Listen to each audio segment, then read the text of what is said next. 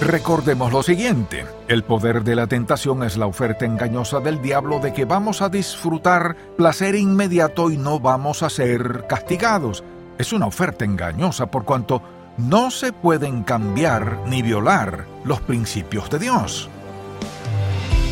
Bienvenido a En Contacto, el Ministerio de Enseñanza Bíblica del Dr. Charles Stanley. No matarás, no hurtarás, no cometerás adulterio. Hay algunos temas en los que la Biblia es muy clara. No obstante, en muchos segmentos de la sociedad hay quienes han rechazado esas instrucciones tan claras, prefiriendo hacer lo que les agrada. Mantenga su sintonía y escuche la primera parte del mensaje, La mina terrestre de los pecados sexuales. Vivimos en una sociedad muy sensual donde la lujuria y la inmoralidad se han convertido una forma de vida para muchos. Cuando pienso en eso, creo que una de las tragedias es que hemos permitido a los incrédulos que nos rodean redefinir lo que es correcto e incorrecto, y como resultado, hay una gran cantidad de transigencia no solo en la vida de las personas que no son creyentes, sino también en la vida de los creyentes.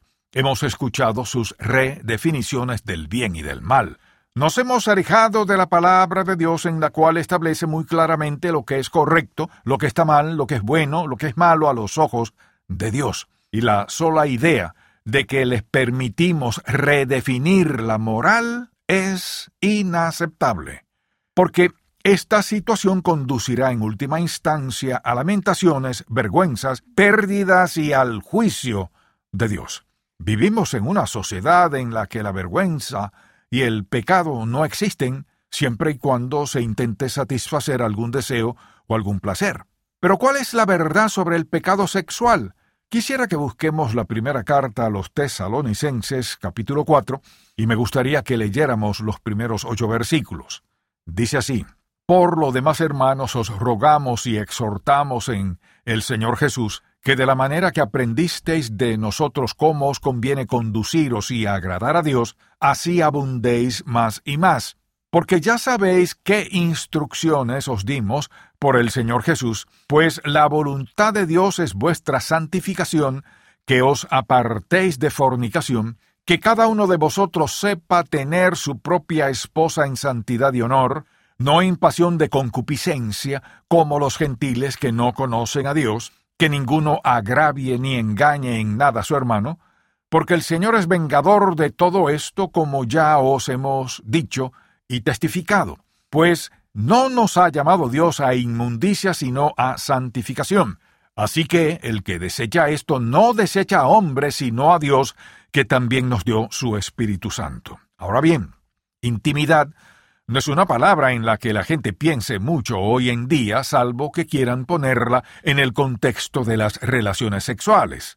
Sin embargo, sabemos que la primera y principal razón por la cual Dios nos creó fue con el propósito de relacionarse de manera personal con nosotros, Así que la intimidad no tiene que ver necesariamente con las relaciones carnales, la intimidad tiene que ver con el espíritu, con la cercanía, con llegar a conocernos unos a otros en un nivel más profundo. Y a menudo la intimidad puede iniciarse en la vida de algunas personas, pero se debilita dentro de la experiencia sexual y finalmente la intimidad se acaba.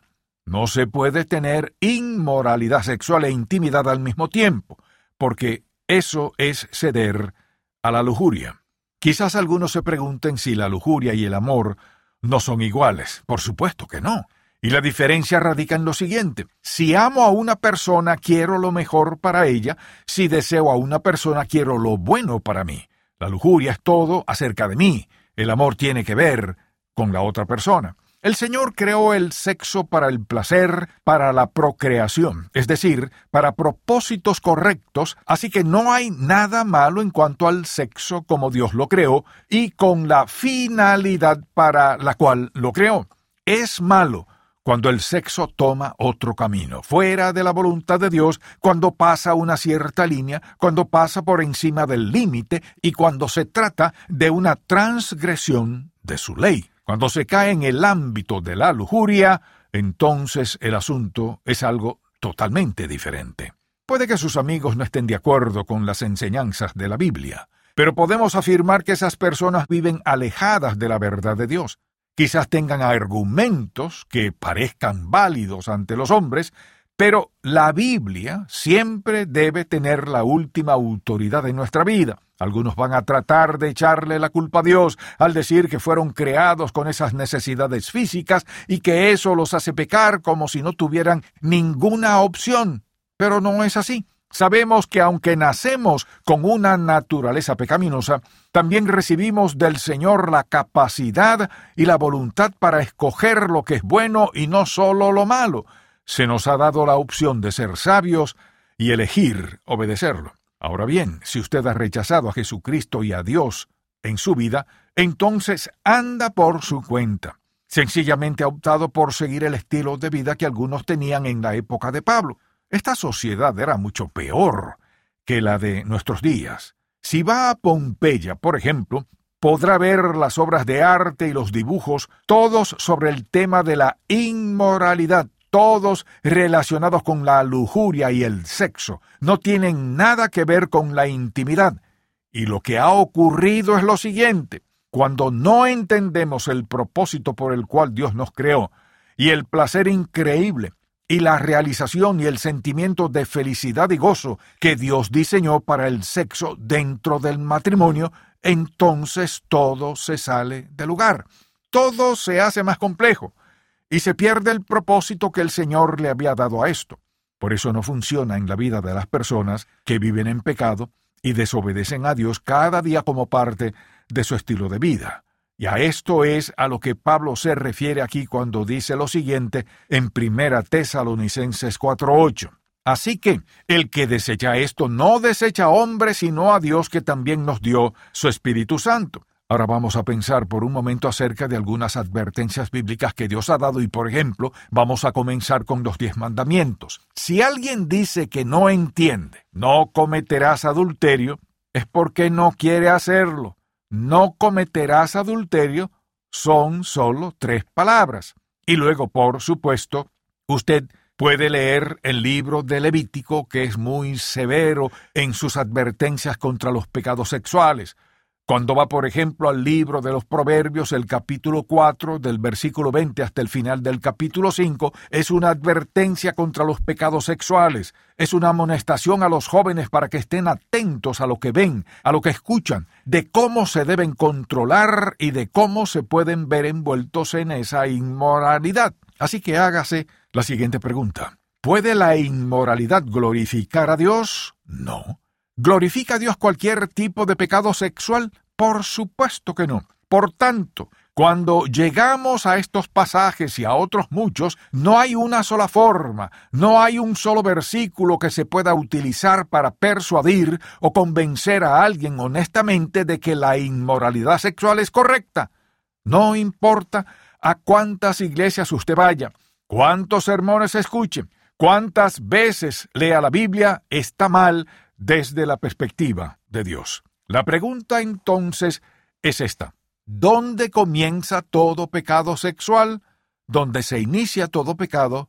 O sea, con una tentación, la tentación a hacer el mal, la tentación a dar la espalda a Dios, la tentación a desobedecerlo, la tentación a rebelarse contra él, la tentación a hacer lo que quiera cuando tenga el deseo, sin importar el precio que tenga que pagar otra persona. ¿De dónde viene todo eso? Leamos Santiago 1.14, donde se nos dice lo siguiente, sino que cada uno es tentado cuando de su propia concupiscencia es atraído y seducido. No es por la lujuria o el deseo de otra persona, no podemos echarle la culpa a nadie más. Somos tentados y somos seducidos por nuestros propios deseos.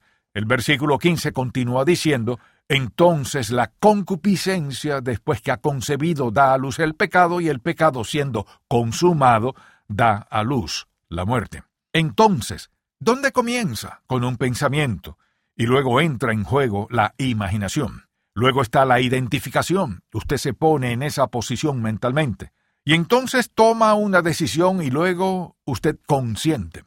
Y lo que comienza en la mente, a no ser que lo combata, puede destruirle completamente a usted y a las cosas que más valora en la vida. Por tanto, cada hijo de Dios tiene que estar en alerta en la sociedad en que vivimos. Y por eso Pablo dice en 1 de Corintios 10 versículo 13 que no os ha sobrevenido ninguna tentación que no sea humana. Dice que todas las tentaciones son humanas, y aunque usted solo haya sido tentado en otras cosas, todos podemos ser tentados sexualmente.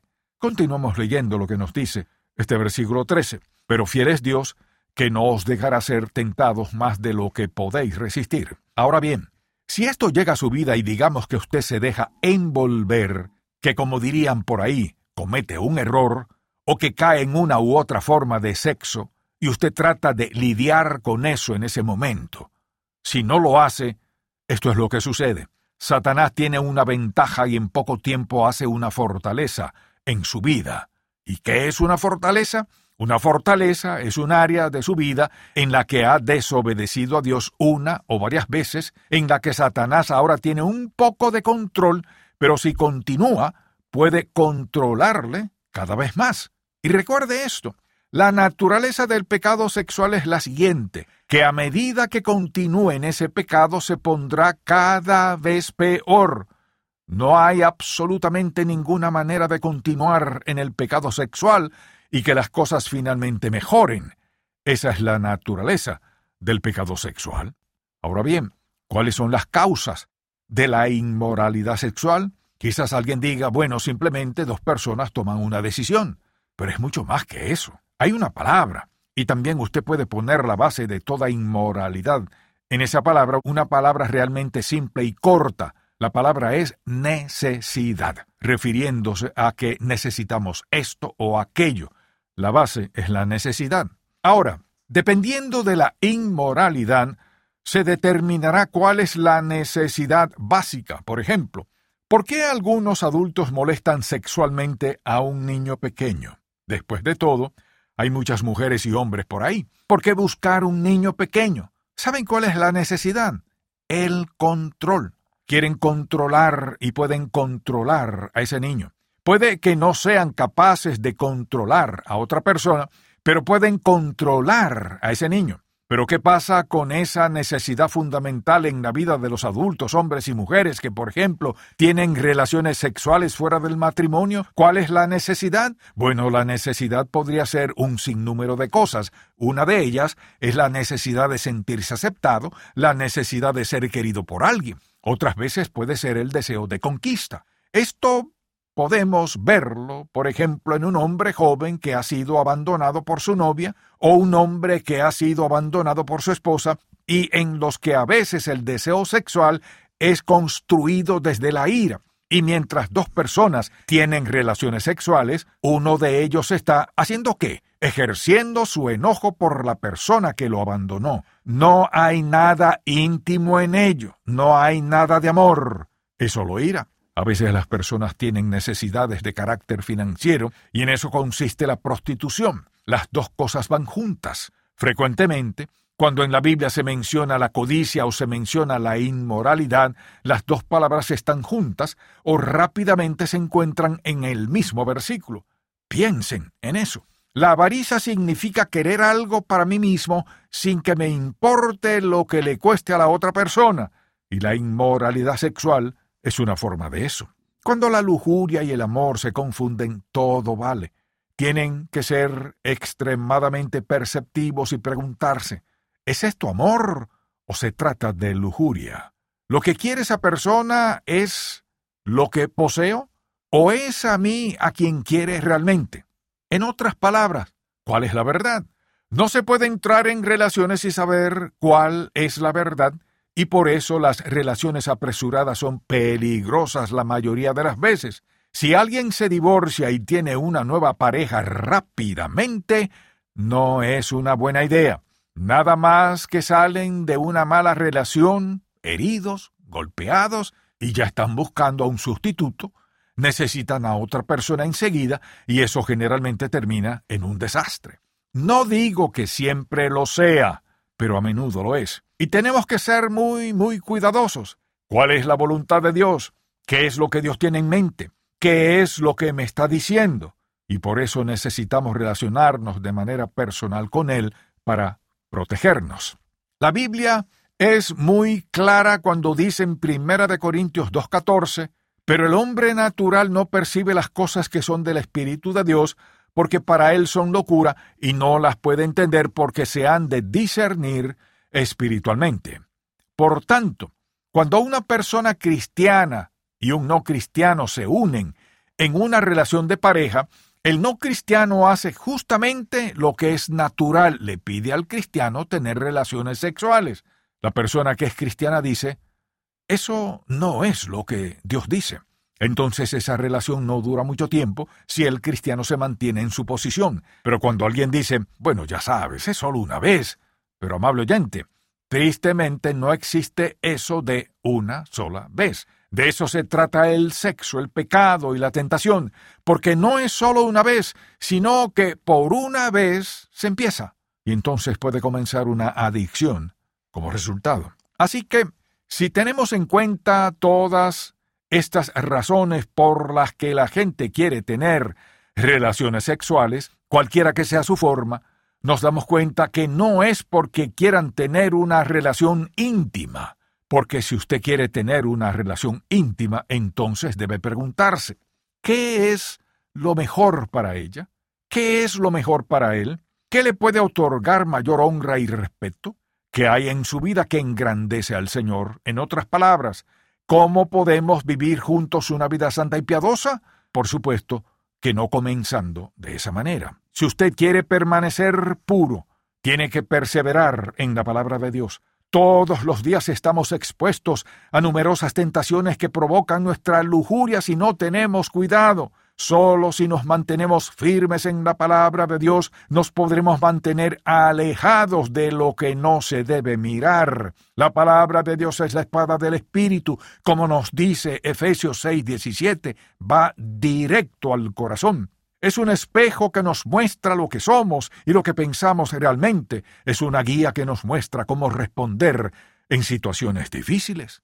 Busquemos ahora Proverbios, capítulo 4, y leamos los versículos 23, 25 y 26 que dicen, Sobre toda cosa guardada guarda tu corazón porque de él mana la vida. Tus ojos miren lo recto y diríjanse tus párpados hacia lo que tienes delante Examina la senda de tus pies y todos tus caminos sean rectos.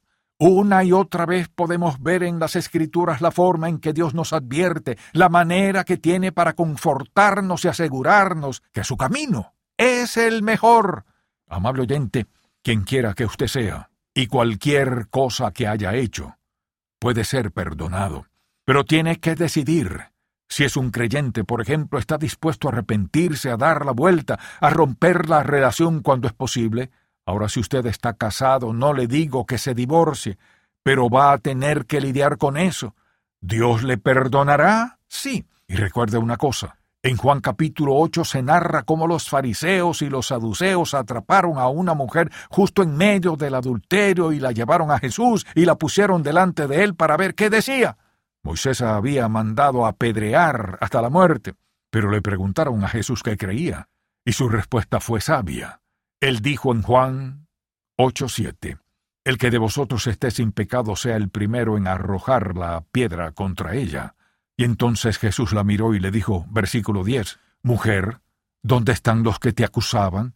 ¿Ninguno te condenó? Ella dijo, Ninguno, Señor. Entonces Jesús le dijo, Ni yo te condeno vete y no peques más. Mire, no importa cuál haya sido su pasado. La sangre maravillosa de Jesús es tan poderosa que cuando murió tomó su pecado pasado, presente y futuro y pagó la deuda. Así que cuando Él dice que le ha perdonado es porque le ha perdonado de verdad. Cuando dice que usted puede ser limpiado es porque le ha limpiado de verdad. Cuando dice que puede ser aceptado es porque le ha aceptado realmente.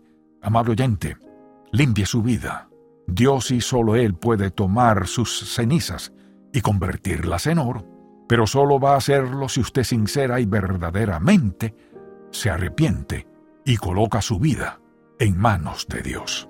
Oremos. Padre, estamos agradecidos por la gracia, el amor, la misericordia y la bondad que has demostrado hacia nosotros en todo momento.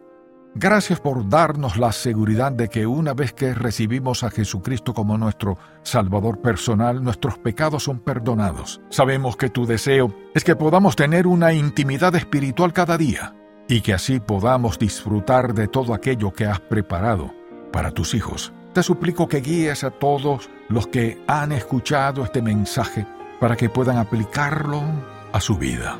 Todo esto te lo pedimos en el nombre de tu Hijo Jesucristo. Amén. Gracias por escuchar En Contacto, el Ministerio de Enseñanza Bíblica del Dr. Charles Stanley. ¿Puede usted dar a otros con facilidad? Escuche más acerca de este tema en la edición para hoy de Un Momento con Charles Stanley si desea adquirir el mensaje de hoy, La mina terrestre de los pecados sexuales, el cual forma parte de la serie Minas terrestres en el sendero del creyente, llámenos al 1-800-303-0033 dentro de los Estados Unidos y Puerto Rico o visite encontacto.org. Si usted sabe dónde están las trampas del enemigo, podrá caminar en medio de cualquier campo de batalla sin ningún temor. Adquiera la serie de audio Minas Terrestres en el Sendero del Creyente y aprenda cómo evitar y triunfar sobre los obstáculos que pudieran hacerle tropezar en su vida cristiana y alcanzar la vida victoriosa para la cual el Señor le creó. Para más información, llámenos al 1-800-303-0033 o visite encontacto.org. Más personas en más lugares están escuchando el mensaje de Jesucristo con la ayuda del equipo mensajero de En Contacto, una familia de dispositivos de audio disponible en varios idiomas, repleta de contenido bíblico y predicaciones del Dr. Stanley. Gracias a nuestros colaboradores, estos dispositivos se distribuyen de forma gratuita alrededor del mundo. Para más información acerca del equipo mensajero, visite encontacto.org diagonal equipo. ¿Le confía su dinero a Dios? Los cristianos tenemos razón para hacerlo así. A continuación, la edición para hoy de Un Momento con Charles Stanley. Ofrendar no es un requisito para la salvación, pero revela nuestro nivel de confianza en el Creador y Dador de todas las cosas. Es una buena demostración de nuestro amor por Dios. Pero ¿cuál es la verdadera razón para no diezmar? Hay varias y la primera es que no confiamos en Dios. Si confiáramos lo obedeceríamos ya que Él ha prometido suplir nuestras necesidades. La segunda razón para no diezmar es por pura ingratitud. Olvidamos quién es la fuente de todo lo que necesitamos y al pensar en que cada mañana nos despertamos por el don de la gracia de Dios, que todo el día Él es quien suple cada necesidad guiándonos, dirigiéndonos y dándonos lo necesario, ¿Qué es el 10% de nuestro dinero comparado con la vida, con su presencia y con su poder en nosotros? La tercera razón para no diezmar es porque no lo amamos y alguien dirá, yo sí lo amo. Escuche lo que él dice, si me amas, me obedecerás. Si yo lo amo, desearé dar, pues sé que los que aman son dadores. Y si yo amo a Dios, yo voy a dar, y lo mínimo que le daré será el diezmo. Así que amar es dar. Si el mensaje de hoy ha impactado su vida, visite encontacto.org y aprenda más de las enseñanzas del Dr. Stanley. Mañana el Dr. Stanley trae la segunda parte del mensaje La mina terrestre de los pecados sexuales y enseña cómo identificar y evitar el peligro de la inmoralidad. Espero que pueda sintonizarnos para más de En Contacto, el Ministerio de Enseñanza Bíblica del Dr. Charles Stanley. Este programa es una presentación de Ministerios en Contacto, Atlanta, Georgia, y permanece en esta estación gracias a sus oraciones y donativos.